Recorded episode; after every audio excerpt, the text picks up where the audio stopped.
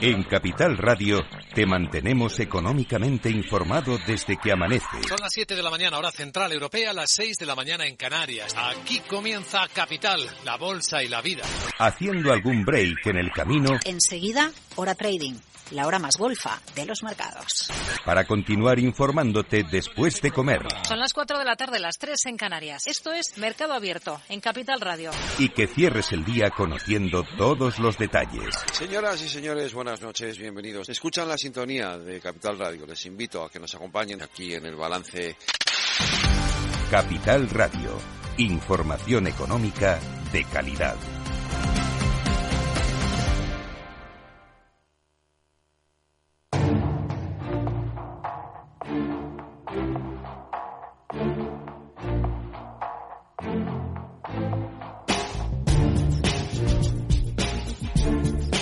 En Capital Radio, la magia de la publicidad, con Juan Manuel Urraca.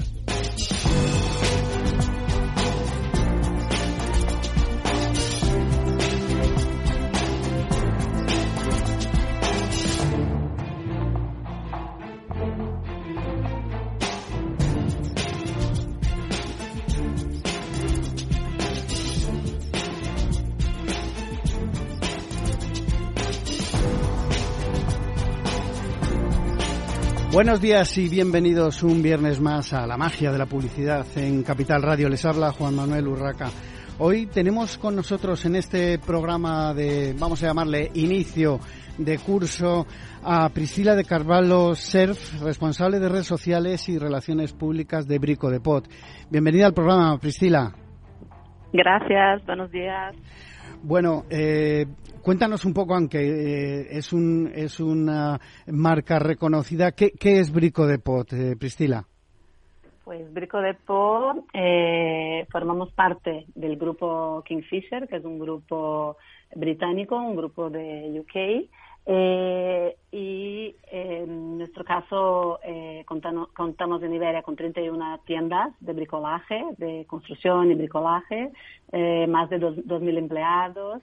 Y aquí en España contamos con 28 tiendas propias y es donde se encuentran la mayoría de nuestros empleados. Somos 1.800 personas.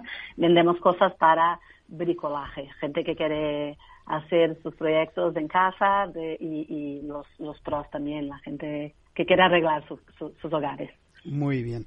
Bueno, eh, Priscila, eh, esta entrevista va a girar sobre todo sobre esta última campaña que hicisteis, Construir Mejor, eh, que, eh, bueno, aunque es un sector con reminiscencias muy, muy machistas, os habéis atrevido a trabajar una campaña en, en el digamos, en el marco del mes del, del orgullo LGTBI eh, por segundo año consecutivo. Eh, ¿cómo, eh, ¿Qué os ha movido a entrar en este terreno? ¿Qué, qué buscáis? Sí, hemos empezado entonces del año pasado, hemos lanzado esta campaña y el objetivo es fomentar un cambio cultural en el sector de la construcción.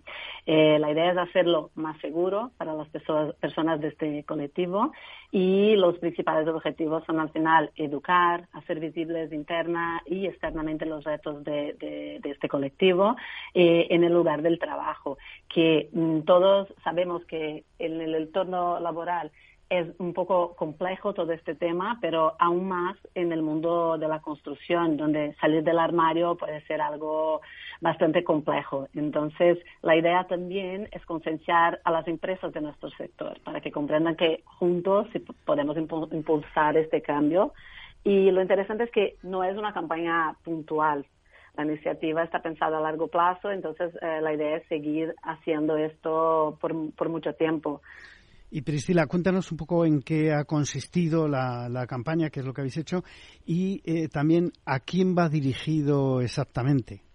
Perfecto. No, eh, es una campaña que hemos hecho mm, un hincapié interno muy, muy fuerte porque tenemos, mm, sabemos que tenemos mucha gente del colectivo en nuestras plantillas, en nuestras tiendas y queríamos dejar muy, muy claro que, que son que son bienvenidos y que están eh, en un espacio seguro para ser eh, quienes son.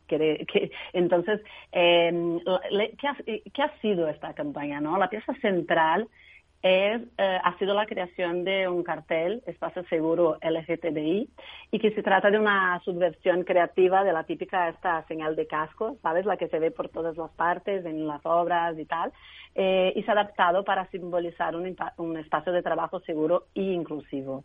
Entonces, este cartel hemos colocado, se colocó en nuestras 31 tiendas en España y en Portugal, y también se distribuyó eh, en forma como una campaña de guerrilla a nuestros eh, en la calle eh, en Barcelona las principales eh, calles en Barcelona y Madrid eh, también simbolizando un poco este este tema y, y, y, se distribuyó también a nuestros clientes y no, les incentivamos a, a, colocarlo en sus talleres, en sus lugares de trabajo. Um, además, también hemos hecho un decálogo un decálogo con tips y, y, consejos para aprender a crear sus propios espacios seguros en el entorno laboral. Ahora nos cuentas esa, esa parte del decálogo, porque bueno, ya me has avanzado un poquito qué, qué canales habéis utilizado. Eh, me uh -huh. has hablado de, de, de, exterior, fundamentalmente, como decíais. Eh, como decías, uh -huh. habéis empapelado Madrid y Barcelona, eh, pero sí. ¿qué, ¿qué, más, eh, qué más canales habéis utilizado? ¿Qué habéis hecho, por ejemplo, en redes sociales? Sí, eh, en redes sociales hemos hecho unos vídeos cortitos eh, donde se contaba, se, se, vídeos educativos cortitos para Instagram y TikTok, donde explicamos estos consejos que aparecen en este manual. Entonces, los protagonistas eh, son empleados de nuestra empresa, que son o orgullosos miembros de la comunidad o simplemente aliados. Y entonces, es un poco la realidad de nuestra empresa también. Entonces, han salido gente de todas las edades, sexo, nacionalidad, etnia.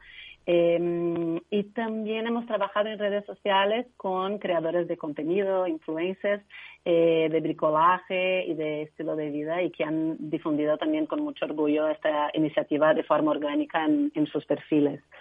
Entonces, básicamente, nuestras redes uh, y los influencers Además, no sé, eh, lo que te contaba del marketing de guerrilla que hemos hecho, los carteles de obra, entonces, y mmm, creo que ha sido básicamente, ah, no, no, y por supuesto toda la parte de, relaciones públicas también, hemos hecho un envío creativo a, a, a, los medios de comunicación y entonces uh, también ha salido en, en muchos sitios, muchos, sí, muchas, muchos medios. Bueno, Priscila, nos estabas avanzando el tema del decálogo, eh, que habéis actualizado vuestro propio decálogo de buenas eh, prácticas eh, y lo habéis hecho en colaboración con una eh, asociación, por la información que tengo. Eh, cuéntanos cómo, cómo ha sido esto. Sí, el año pasado nos ayudó, creíamos que era muy importante tener a nuestro lado especialistas, expertos en, todo el tema. Entonces, el año pasado nos ha ayudado en su elaboración la Federación Estatal de Lesbianas, Gays, Trans y Bisexuales, Intersexuales y más, eh, la FEL. Eh, y este año fruto de nuestra adhesión eh, a la red empresarial por la, diversidad e inclusión, que REDI, más conocida como REDI, eh, nos, nos, han ayudado a hacer como una revisión en este decálogo este año. Que eh, formar parte de este grupo también es una decisión que se marca en nuestro compromiso de impulsar toda, todo el tema de la diversidad y la inclusión. Priscila, yo eh, siempre que se habla de, de, campañas me gusta preguntar por los resultados, por los datos sí. que habéis eh, obtenido. En este caso, en esta eh, iniciativa vuestra, ¿qué datos, eh, qué resultados habéis tenido con esta campaña? Vale, primero puedo contaros en primicia que hemos salido esta semana como finalistas del European Diversity Awards, que es un premio muy reconocido eh, en el continente y estamos ahí, formamos parte de este shortlist. Entonces, esto es un resultado que nos, nos alegra mucho. Eh, además de esto, eh, de números hablemos, es muy importante decir, es muy orgánico, ha sido muy orgánico, la inversión ha sido muy baja, muy baja en medios, entonces casi todo lo que tenemos es orgánico. Entonces, más o menos dos, dos de medio millones de alcance en redes sociales, eh, más de cinco mil eh, interacciones en Facebook, Instagram, TikTok, más de 400 comentarios eh, y a medios, eh, al nivel medios de comunicación, hemos tenido 29 publicaciones en medios eh, españoles y portugueses en sitios como El Publicista, Marketing Directo, Equipos de Talento y la estimación de la audiencia alcanzada es más o menos 23 millones de personas. Sí. Bueno, ¿y qué aporta eh, a la marca y cómo encaja con los valores de Bricodepot? Porque eh, así a, priori, digamos que eh, es una campaña distinta a todo lo convencional que uno pudiera esperar eh, de un retailer especializado en el bricolaje como vosotros. Sí, sabemos que ha sido bastante bastante diferente. Eh, de hecho, el plan de diversidad e inclusión de Brico se basa en seis, seis ejes. Entonces tenemos géneros, capacidades diversas, multiculturalidad, diversidad generacional, colectivos en riesgo de exclusión social y el eje LGTBI. Eh, la cuestión de género es uno de los principales retos de la compañía, eh, sobre todo teniendo en cuenta que el sector en, en el que operamos. actualmente la empresa eh, tiene como 42% de las posiciones de management eh, ocupados por mujeres y se sigue trabajando en, en programas que empoderen y acompañen su, desarrollo. Eh, la mitad de, nuestra plantilla está formada por mujeres, cifras que van creciendo cada año y que ponen de manifiesto la importancia que, damos a seguir trabajando y, y, avanzar a esta sociedad. Entonces, todo, todo el tema de género, he hablado mucho de mujer, pero todo el tema de género, de inclusión, es algo que, que forma parte de nuestro ADN, no solo de Brico, pero del grupo Kingfisher como un todo. Es un grupo que, que lo tiene muy, muy, eh, esto lo, lo, ve como algo muy, muy importante y nosotros no podía ser diferente. Para terminar, eh, Priscila, eh, en este año la marca cumple 20 años en el mercado español, o sea, no, no 20 años la marca, sino en el mercado español. ¿Qué planes de expansión tenéis? ¿Cómo veis el futuro a medio y largo plazo? Vale. Este año de verdad es muy especial, este es 20 eh, años de nuestra llegada a España. Concretamente, nuestra primera tienda ha sido en Viana, en Navarra, donde abrimos eh, esta primera tienda. Eh, hemos anunciado la apertura de una nueva tienda en Lisboa para 2024. El mercado portugués ahora, ahora es el primero que, que, va a crecer en este momento, pero habrá sorpresas también por ahí. Y, pero ahora mismo estamos muy, eh, estamos sumidos en este proyecto. No, no obstante, eh, seguimos trabajando en otros proyectos en los dos mercados. Nuestra apuesta por el canal digital, eh, nuestro marketplace, una nueva aplicación en mi canal y el Brico Club, que es un club de fidelización de clientes. Hay un montón de, cosas y, seguiréis escuchando mucho de nosotros, porque hay mucho por hacer.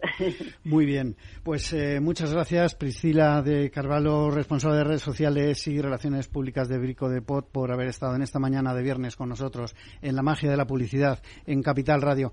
Y nosotros continuamos, continuamos con un tema totalmente distinto, pero muy interesante, algo que a mí me apetecía mucho hablar de, un tema de estos eh, porque creo que hay que darle visibilidad.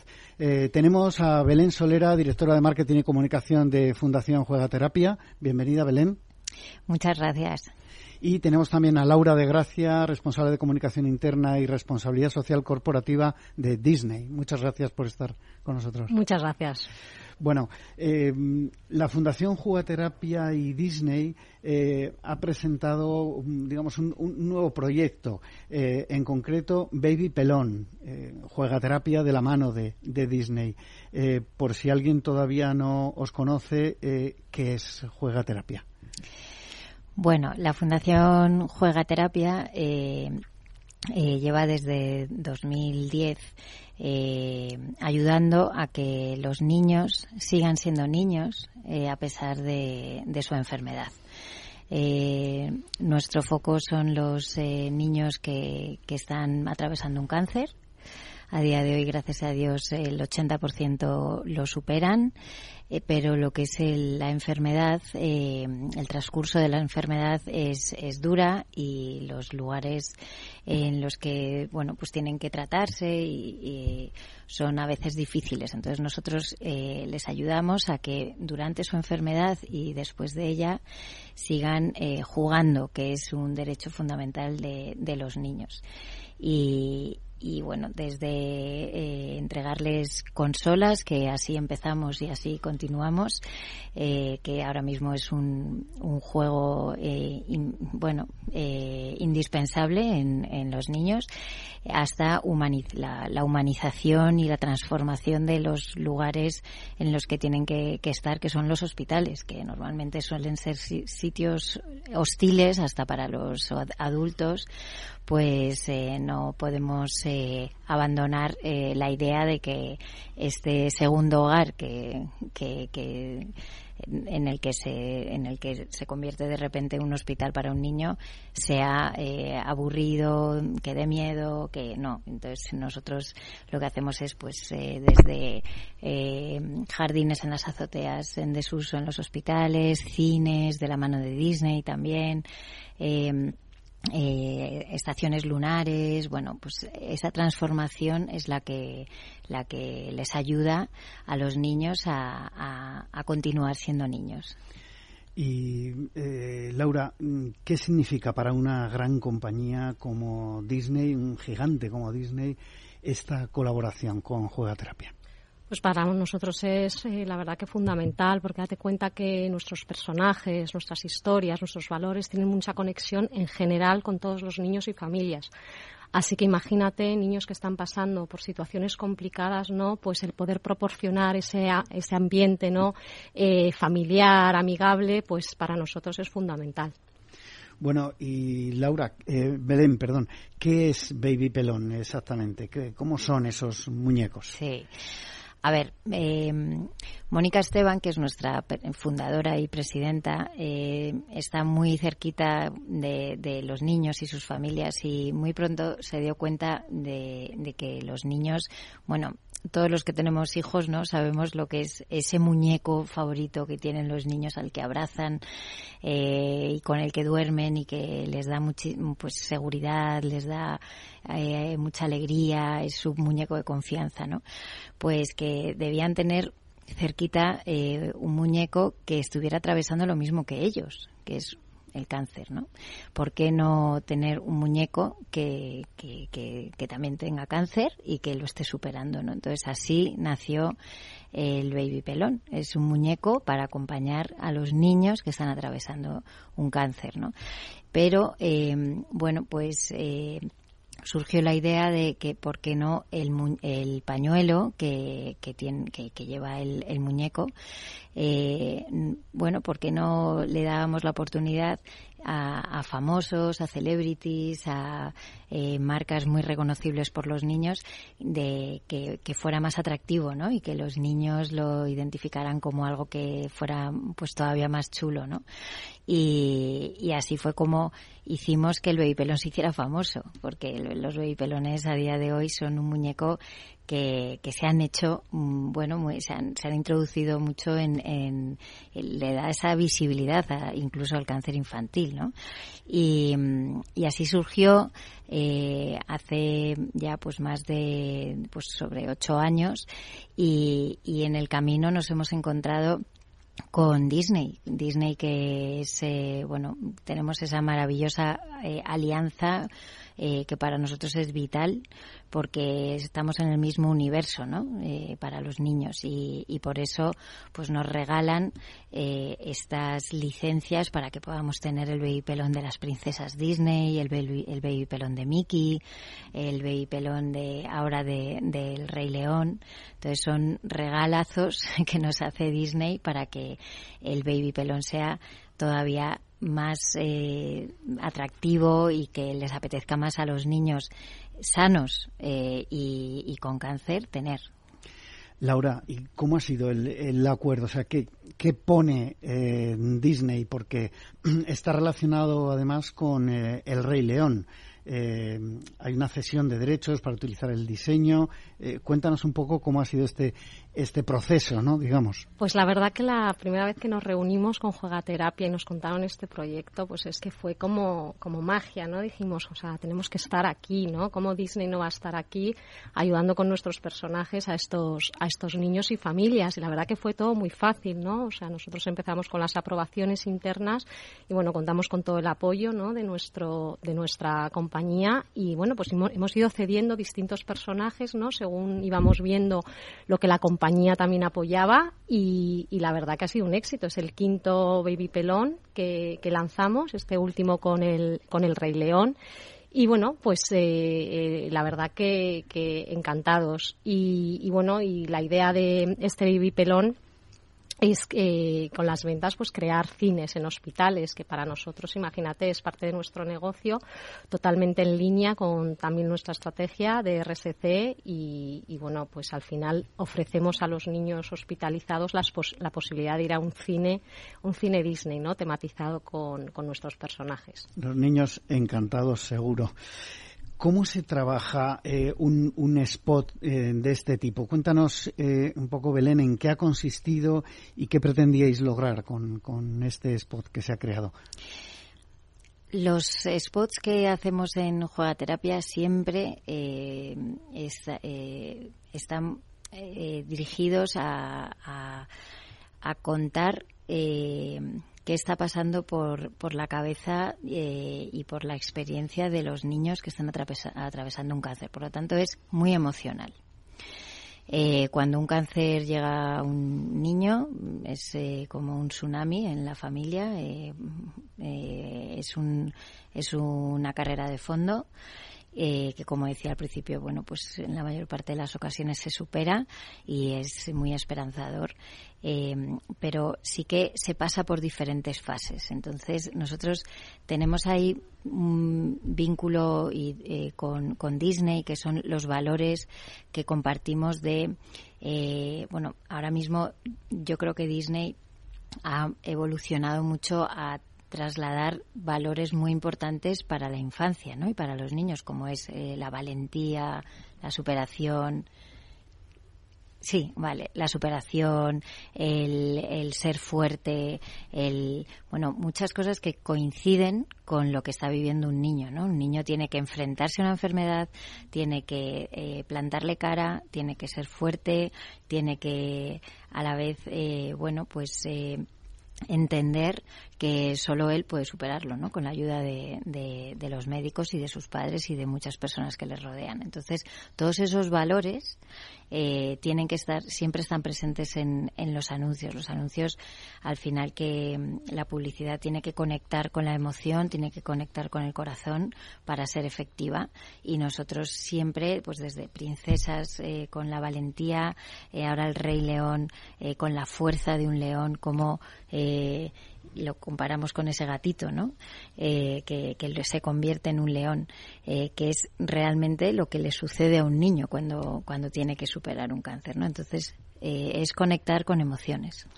Sí, ya de por sí se habla de que la publicidad debe ser emocional para conectar con el público objetivo, más todavía en el caso de, de, los niños. Tenemos que hacer una breve pausa para la publicidad y enseguida continuamos aquí en La Magia de la Publicidad, en Capital Radio.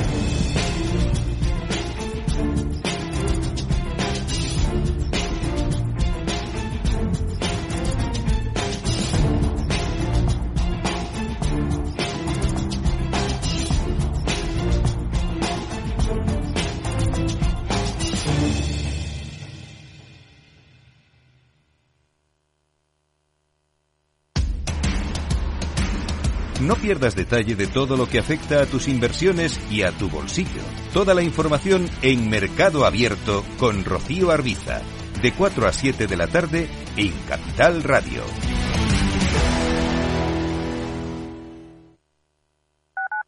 Capital Radio 103.2 Gráficas Naciones. Más de 50 años de experiencia en el sector de las artes gráficas. Apostamos por la última tecnología tanto en impresión offset como en digital y gran formato. Realizamos todo tipo de impresión. Tarjetas de visita, folletos, libros, vinilos, decoración y montaje de stands. Más información en el 91 629 2145 o en gráficasnaciones.es.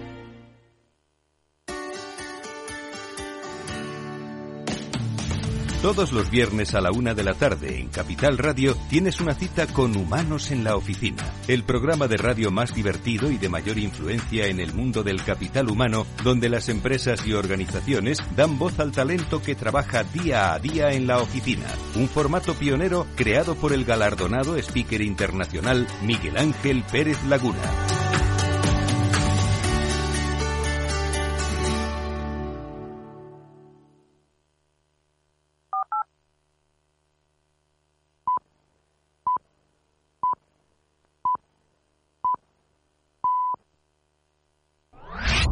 Capital Radio.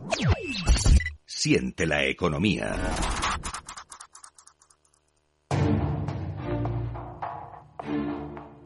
La magia de la publicidad con Juan Manuel Urraca. Continuamos en esta mañana de viernes en la magia de la publicidad en Capital Radio, hablando con eh, Belén Solera, directora de Marketing y Comunicación de Fundación Juega Terapia, y con Laura de Gracia, responsable de Comunicación Interna y Responsabilidad Social Corporativa de Disney. Eh, estábamos hablando de esta campaña eh, del Baby Pelón, de este acuerdo entre Juega Terapia y, y Disney. me gustaría que nos contases, o que nos contaseis las dos, Belén y Laura, Laura y Belén, cómo ha sido la presentación en redes sociales. La ha llevado a cabo además un niño que precisamente está en tratamiento eh, oncológico.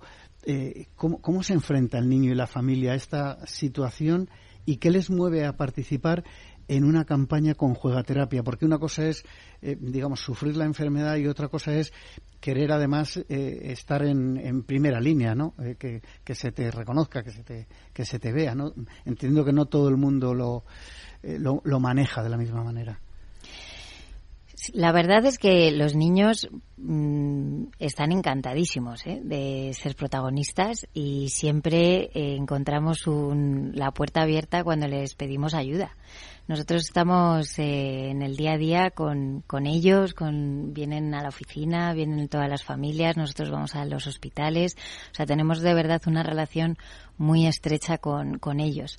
Y, y bueno, pues al final les damos esa confianza como también nosotros estamos en ese lado, en el lado bueno, ¿no? Que es en el juego y les proporcionamos esa, esa felicidad. Entonces, entre, pues con nosotros siempre eh, tenemos pues, pues muy buena relación. Entonces, siempre están dispuestos a ayudarnos. Entonces, al final, al niño le, le gusta eh, contar lo que le está pasando. Eh, a ver, hay niños y niños, ¿eh? está claro. Pero los niños que nos quieren ayudar les gusta eh, ser, es, eh, ser ese, o sea, sentirse protagonistas, les saca un poco de su día a día y les, les hace sentirse importantes eh, sus amigos del cole les, les oyen, les ven, eh, sus familiares, ¿vale? O sea, son, viven una experiencia, se sienten como famosos, ¿no? Y eso, bueno, pues los, los padres nos dicen, oye, qué maravilla que durante X semanas ha estado fuera de la enfermedad, ¿no? Así que realmente no, no es costoso para, para ellos, al revés. No sé si desde vuestro eh, punto de, colaboración habéis hecho algo con las redes.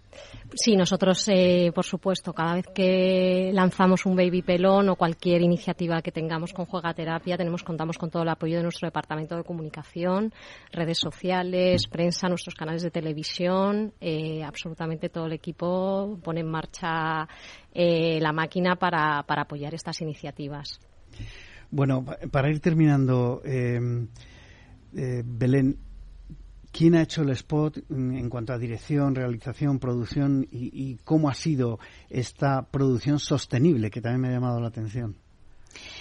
Eh, nosotros contamos con un equipo mm, de mucha confianza, con los que llevamos trabajando muchísimo tiempo, que eh, nos ayudan eh, con, bueno, pues solidariamente en muchos casos o con el, un presupuesto lo mínimo posible, ¿no? O sea, así que todos entienden, entienden que es una labor para ayudar a los niños, ¿no?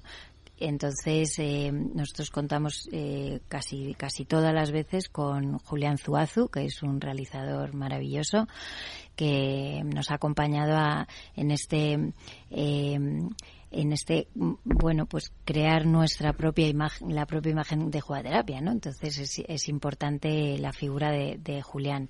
Eh, Marisa como Rodríguez como producer también es eh, una persona capital eh, para nosotros. Y, luego todas las productoras amigas que igual nos hacen en este caso 9 to 5 nos hacen unos presupuestos muy ajustados para que para que el, la mayor parte de el dinero llegue donde tiene que llegar que es a, a los a los proyectos. Es importante dejar eh, bueno, pues muy, muy, muy meridiano que, que los baby pelones son eh, productos solidarios que están hechos para dar visibilidad al cáncer infantil y para recaudar fondos eh, para llevar a cabo esa humanización de los hospitales. ¿no? Eh, en el caso concreto de los bebipelones de Disney, eh, porque es que la alianza es muy natural, tanto por los valores que comentaba antes, como porque al final ellos son el cine, son cine, ¿no? Son, son todo Disney lo tenemos todos en la mente, ¿no? Entonces, qué mejor que crear esos espacios en los hospitales en los que los niños puedan olvidarse un ratito de que están en un hospital y, sentir que están en el cine, ¿no? Y bajar al cine con sus padres, tomarse unas palomitas y ver una buena peli, ¿no? Entonces, los, eh, los fondos de lo que recaudamos de los pelones de Disney van a crear, van a construir cines en los hospitales de Disney. Una curiosidad como última ya, eh, última pregunta. Eh, ¿Utilizáis eh, celebrities, embajadores de marca? ¿Habéis compartido entre Disney y Juegaterapia alguna figura relevante? Hablabas antes de esas eh, figuras reconocibles. ¿qué, habéis hecho en este sentido? Pues sí, cuando lanzamos nuestros baby pelones de Elsa Yana, Frozen, hubo una campaña de comunicación preciosa donde famosos influencers se volcaron, hicimos un, un, spot precioso y, la verdad que, hubo pues con la participación como de 20 personajes famosos que se involucraron con los niños enfermos y, con un famoso fotógrafo también que estuvo presente, pues hicimos una campaña eh, que la verdad que encantó.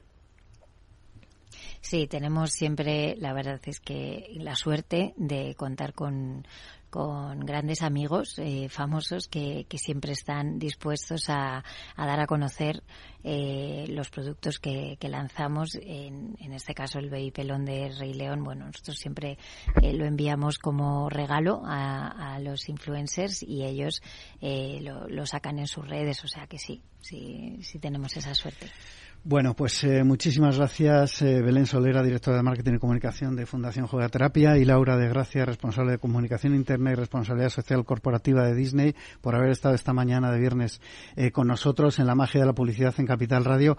Y os dejo abiertos indefinidamente los micrófonos para que cuando sea el, sexto baby pelón, sea Rey León o no, sea de cualquier tipo, vengáis a contarlo porque me encanta que podamos poner nuestro minúsculo granito de arena para dar visibilidad a este tipo de, pues de acciones. Gracias a, vosotros, por supuesto. Y nosotros continuamos eh, en esta mañana de viernes y de inicio de curso, ahora con Víctor Conde, director general de la Asociación de Marketing de España, y con Javier Gómez, eh, director de Soluciones, Investigación y miembros de, miembro del Comité de Dirección de GFK y miembro del Comité de Estudios de AMKT. Creo que no me he equivocado. No te has equivocado nada. Buenos días, Juan Manuel. Encantados de, de volver a encontrarnos después del veranito. Eso es. Muy bien. Bueno, pues vamos a hablar de ese índice de expectativas de los directores de marketing elaborado por AMKT y GFK, que, bueno, como más o menos nuestra audiencia ya sabrá, porque hemos hablado muchas veces, es un estudio de referencia para el sector de marketing y publicidad. Eh, para empezar, ¿cómo se ha hecho el estudio? ¿Cuántos directores de marketing han participado en esta ocasión? En fin, ¿cómo ha sido un poco el, estudio? Bueno, yo creo que eh, Javier te lo puede comentar con mucha más eh, precisión eh, cómo se ha hecho el estudio, pero en términos generales estamos ya en la cuarta edición de este estudio. Es decir, que ya son 17 años de trayectoria de un estudio que evidentemente se consolida, es cada vez más sólido y en el que eh, también tenemos cada vez más participación de eh, directores de marketing que configuran el panel de, AMKT. Entonces, en esta ocasión, la, pues Javier yo creo que tiene todos los datos para poder aportarte eh, cuántos han participado. Cuéntanos, Javier. Juan Manuel. Bueno, comentaros que el índice de expectativas de directores de marketing eh, se puso en marcha en el año 2007, 34 oleada, cumplimos ahora mismo, con expectativas para el segundo semestre del año 2023. Han participado 214 directores de marketing en esta oleada y participa sobre todo directores de marketing de grandes empresas, pero también pymes y startups. Y ese es el principal valor que tiene, que tiene el índice, ¿no? La participación y el compromiso de los directores de marketing y su visión del mercado y su conexión con el, con el comité de dirección de las empresas. Ese es el principal eh, valor añadido que nos aporta el índice, ¿no? Esa, participación y desde aquí, desde la Asociación de Marketing de España, les agradecemos su participación continuada en cada semestre. Bueno, ¿y cómo está eh, la confianza de los directores de marketing eh, respecto al IEDM, ese índice de expectativas de directores de marketing anterior? Bueno, em, en opinión de los directores de marketing, lo que hemos visto es una aceleración de la expectativa, una vuelta al optimismo, dejando atrás un periodo de, incertidumbre y cierta cautela. Em, y eso es algo muy positivo. Hemos visto que hemos evitado eh, entrar en, pesimismo o en, el rango negativo y todo lo contrario se acelera se acelera el optimismo. Eso lo vimos lo vemos a través de los tres índices sintéticos. El primero el, el índice de expectativa de crecimiento del mercado que crece para el segundo semestre un más 2,3%, crecimiento de ventas propias también positivo, más 3,0%, y crecimiento de la inversión publicitaria más 1,3%. Es decir, los tres índices en positivo y, acelerando esa expectativa, um, virando hacia el optimismo. Yo simplemente agregar un punto que me parece también interesante, y es que los directores de marketing eh, declaran que el primer semestre de este año ha sido mejor de lo que ellos eh, esperaban, hubieran esperado cuando eh, trabajamos el índice de expectativas del primer semestre del año. Importante, porque decías, Javier, ese crecimiento de la inversión, 1.3, la previsión de crecimiento el anterior era 1,1, según tengo anotado aquí, y el máximo histórico era 2,7 en 2018. A pesar de todo, estamos todavía, lógicamente, en esa bueno, en esa carrera que esperemos que sea ascendente y, que siga eh, muchos años ascendente, que no, que no tengamos más, más sustos. Eh, eh, con todo y con eso, el 54% de los CMOs de, los principales sectores productivos de la economía española ha cerrado el primer semestre del año por encima de las expectativas, como comentaba Víctor, y un 72% cree que el segundo semestre será mejor. ¿Se corresponde esto realmente con esa sensación eh, y esas noticias que más o menos eh, escuchamos todos de que el consumo de las familias es menor, que la inflación sigue imparable? O sea, eh, no sé si es contradictorio, pero sí a mí me ha sorprendido un poco que los directores de marketing sean tan optimistas con, con, digamos, la, situación real que tenemos, por desgracia, en, en nuestra economía, ¿no? Sí, nosotros lo que vemos es tres, tres vectores que invitan al optimismo en, la opinión de los directores de marketing. El primero eran los tres índices que veíamos de crecimiento del mercado, ventas propias e inversión publicitaria. El segundo es esa inversión publicitaria decidida, es decir, estábamos viendo que la previsión para este año era un crecimiento, en, palabras de Infoadex, de un crecimiento de más 1,5% y se está cumpliendo. El cierre del primer semestre ha crecido un 2% la inversión publicitaria y la, y la la inversión para el segundo semestre a nivel publicitario también va a seguir creciendo. Por tanto, inversión publicitaria.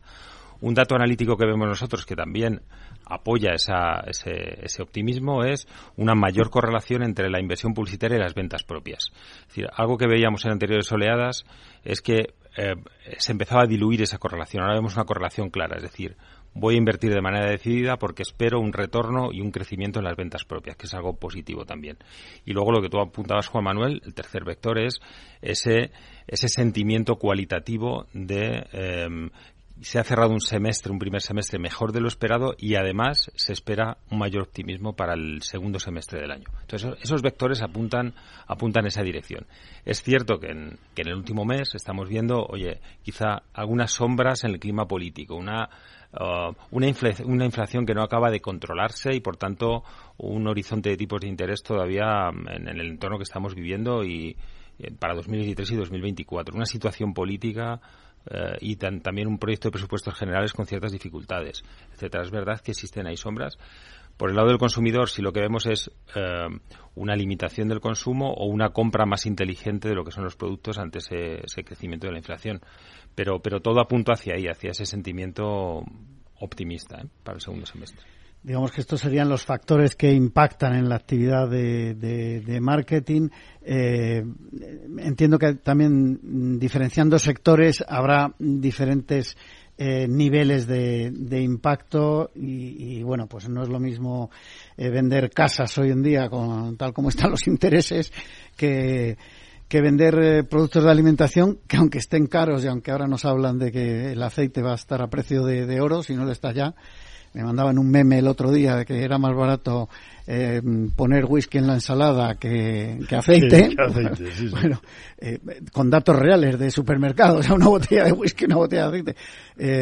a ver, no es para hacer broma con esto, pero es verdad que, llega un momento que parece un poquito surrealista. Bueno, más allá de esta broma, repito, broma, pero con datos reales.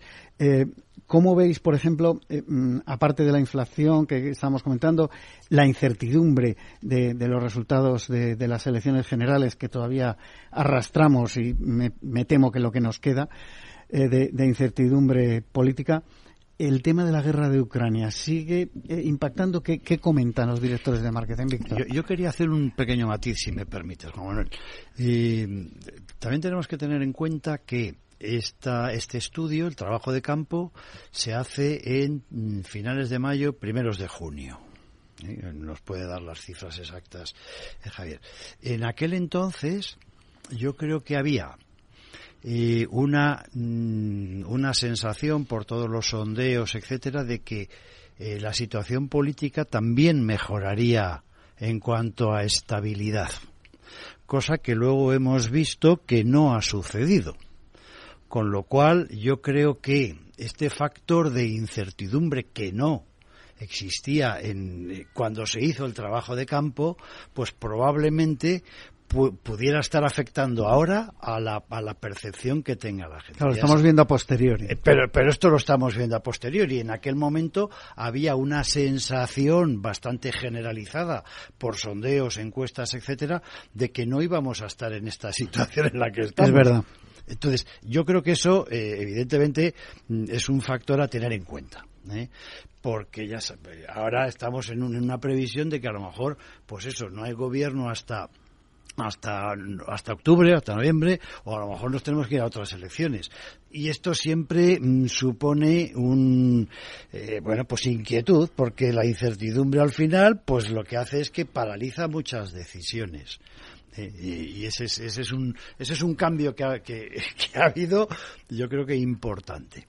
Y, lo de la guerra de Ucrania. Y luego, bueno, pues lo de la guerra de Ucrania probablemente tenga más datos eh, fehacientes, Javier, pero yo creo que ya eso lo, lo, tenemos como bastante asumido, bastante descontado desde mi punto de vista. ¿eh? Sí, como, decía Víctor, el trabajo de campo de este estudio lo hicimos entre el 1 y el 22 de junio y ahí eh, los directores de marketing destacaban tres grandes factores que impactan en la actividad de marketing. El número uno, el primero, era la inflación y el aumento de tipos de interés. Y lo mencionaban el 91%. ¿Vale? Y ahí es verdad que estábamos viendo, oye, eh, una inflación con una tendencia a un mayor control de esa inflación, una reducción de los precios. Ahora estamos viendo que ese control o ese o esa reducción no, es tan, no está tan clara. El segundo factor es la previsión de crecimiento económico de España donde todas las previsiones de los grandes organismos nacionales e internacionales apuntaban a, una mejora de la previsión de crecimiento económico de España. Y el tercer factor era la convocatoria de elecciones generales del 23 de julio, donde también depositaban mucha confianza ahí como un, como un, digamos, un aclaramiento del espacio político que ahora estamos viendo que no es tampoco tan claro, que, es que estamos ahí entonces, esos tres grandes factores eran los que más impactaban en la actividad de marketing.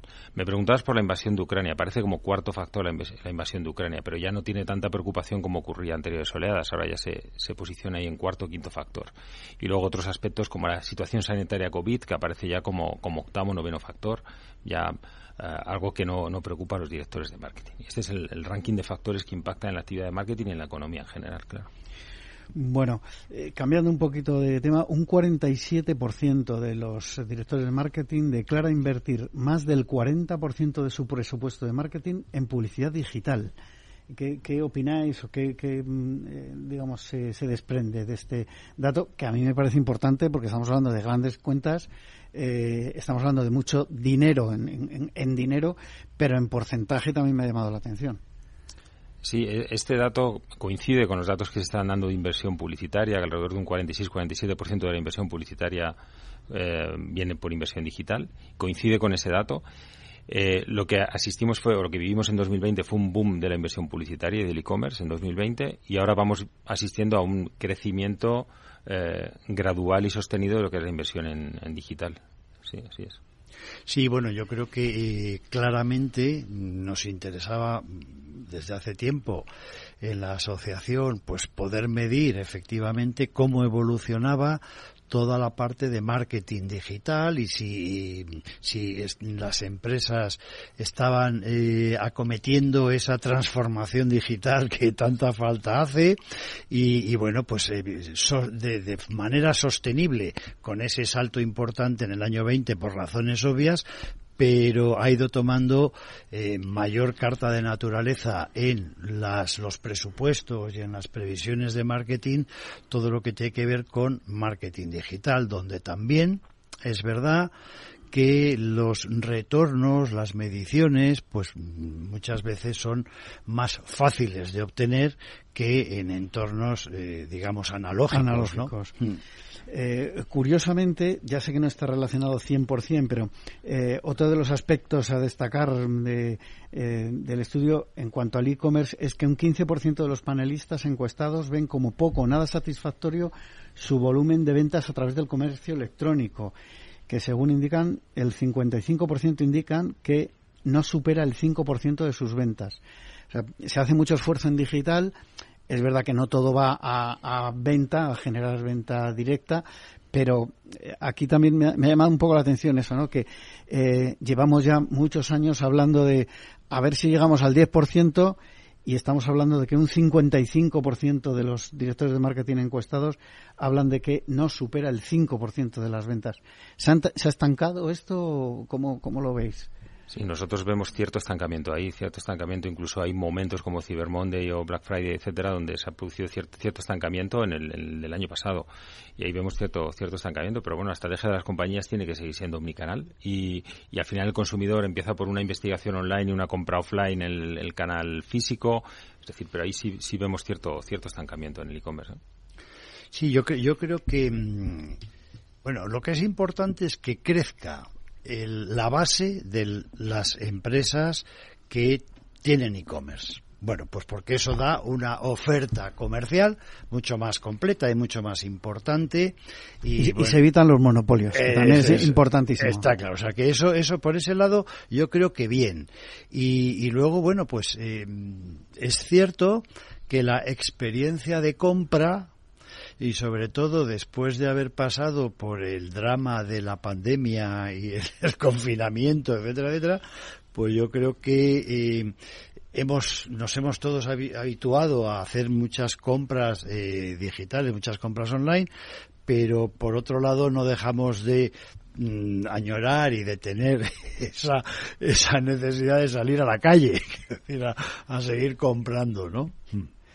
Bueno, eh, no sé, Javier, si tienes datos por sectores. Me gustaría que nos dieses eh, una pincelada, por lo menos eh, rápida, de. nos quedan cuatro minutos, un poquito menos, de, cómo ha evolucionado ese índice de expectativas por los principales sectores de, productivos. por, sectores, la, la mejor expectativa, la más positiva para este segundo semestre, pues está el sector de tecnología, el sector de banca, el sector eh, seguros y el sector turismo, donde se espera que el número de turistas internacionales llegue en España a 87 millones en este año 2023. Son los, los, los sectores con mejor comportamiento.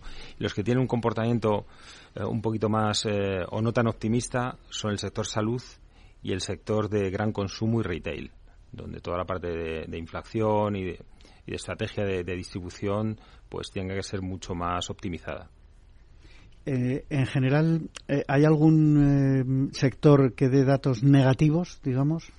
No, los sectores más con, datos menos positivos son gran consumo y retail y luego está salud en lo que es inversión publicitaria donde donde va a desinvertir en, lo que es publicidad. Sí, ha, pasado, digamos, su momento, ¿no? gracias a Dios para todos, ¿no? Pero bueno, es verdad que es un sector que evidentemente está impactado por, por el final de esa, de esa pandemia. La automoción, por ejemplo, que es un sector estratégico, sí presenta buenos resultados, ¿no? Y también lo confirmaba ANFAC con, el, con, los datos de, con los datos de producción y de ventas también, donde vamos con más de 110.000 vehículos por encima del año pasado. Sí, que será un sector que ha sufrido mucho especialmente. Eh, simplemente eh, recordar que mm, solo desglosamos los sectores en los que tenemos una base suficiente de respuestas. Sí, bueno, entiendo que, claro, si hay cuatro o cinco eh, directores nada más de un sector... Esta es la cuestión, con lo cual, pero bueno, cada vez, afortunadamente, porque colaboran cada vez más eh, directores de marketing, pues estamos pudiendo desglosar más sectores. Más sectores. Eh, me gustaría que, me hablaseis, Víctor y, Javier, de la relación del índice de expectativas con el PIB, porque esto es un, tema que me parece importante. Mm. Si nosotros lo que vemos es un análisis, hacemos un análisis de correlación del índice de expectativas con el PIB y confirmado por CEPREDE también, Centro de Predicción Económica, lo que vemos es una correlación altísima de 0,96 puntos de correlación. Recuerdo el año pasado cuando la mayoría de instituciones revisaron a la baja el crecimiento económico, incluso hablaban de posible em, entrada en recesión técnica con dos trimestres en negativo. Nosotros, desde la opinión de los directores de marketing, decíamos que no íbamos a entrar en negativo y que sí iba a seguir creciendo, aunque de manera muy limitada, pero en positivo. Y luego se confirmaron los datos de crecimiento de 4,7% del PIB. Este año volvemos a decir, oye, esa revisión al alza que están haciendo las instituciones, nosotros la elevamos un poquito más, incluso por encima del 2,4 y 2,5% de crecimiento para España en PIB para este año. Y es un, como vemos, es una opinión muy relevante, muy cualificada y muy fiable por su correlación con el PIB final. Esto simplemente nos eh, refuerza la, absoluta creencia y firmeza de que el director de marketing es eh, el mejor eh, previsor y estimador del de futuro, al menos de futuro inmediato, porque es quien mejor conoce su mercado. Bueno, eh, Víctor y Javier, muchísimas gracias por estar hoy con nosotros. Eh, el estudio tiene más datos y me hubiese gustado seguir, pero se nos acaba el tiempo. Gracias a Víctor Conde, director general de la Asociación de Marketing de España, y a Javier Gómez, director de Soluciones de Investigación, miembro del Comité de Dirección de GFK y miembro del Comité de Estudios de AMKT. A todos ustedes les espero el próximo viernes aquí, en La Magia de la Publicidad, en Capital Radio. Se despide Juan Manuel Urraca.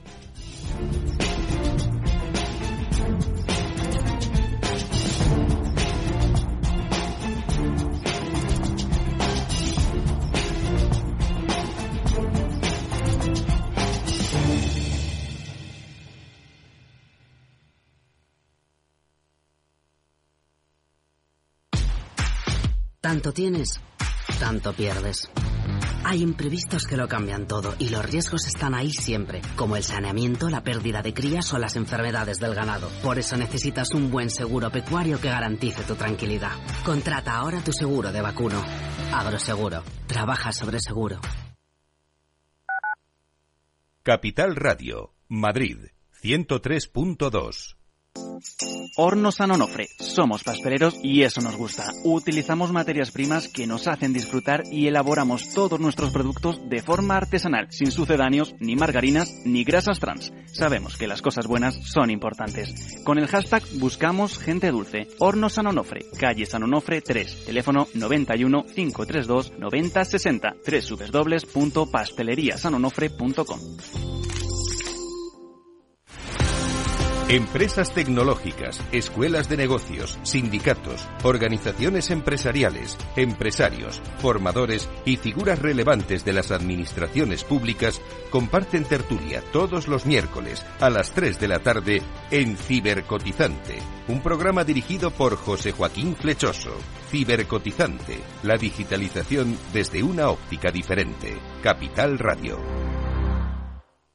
Disfruta de la mejor cocina gallega en Montes de Galicia. Todo un clásico moderno en el barrio de Salamanca. Disfruta de la variada dieta atlántica, de las mejores carnes y pescados tratados con respeto y transparencia y regados con una de las mejores bodegas de la zona. En grupo, en familia o en pareja, Montes de Galicia te ofrece el espacio perfecto en cada ocasión. Aquí, en Capital Radio, está el programa más divertido y de mayor influencia en el mundo del capital humano. Todos los viernes a la una de la tarde, únete a Humanos en la Oficina, presentado y dirigido por el speaker internacional Miguel Ángel Pérez Laguna. Un programa donde el talento es protagonista en un formato innovador e irresistible que ya se escucha en 13 países. No te lo pierdas.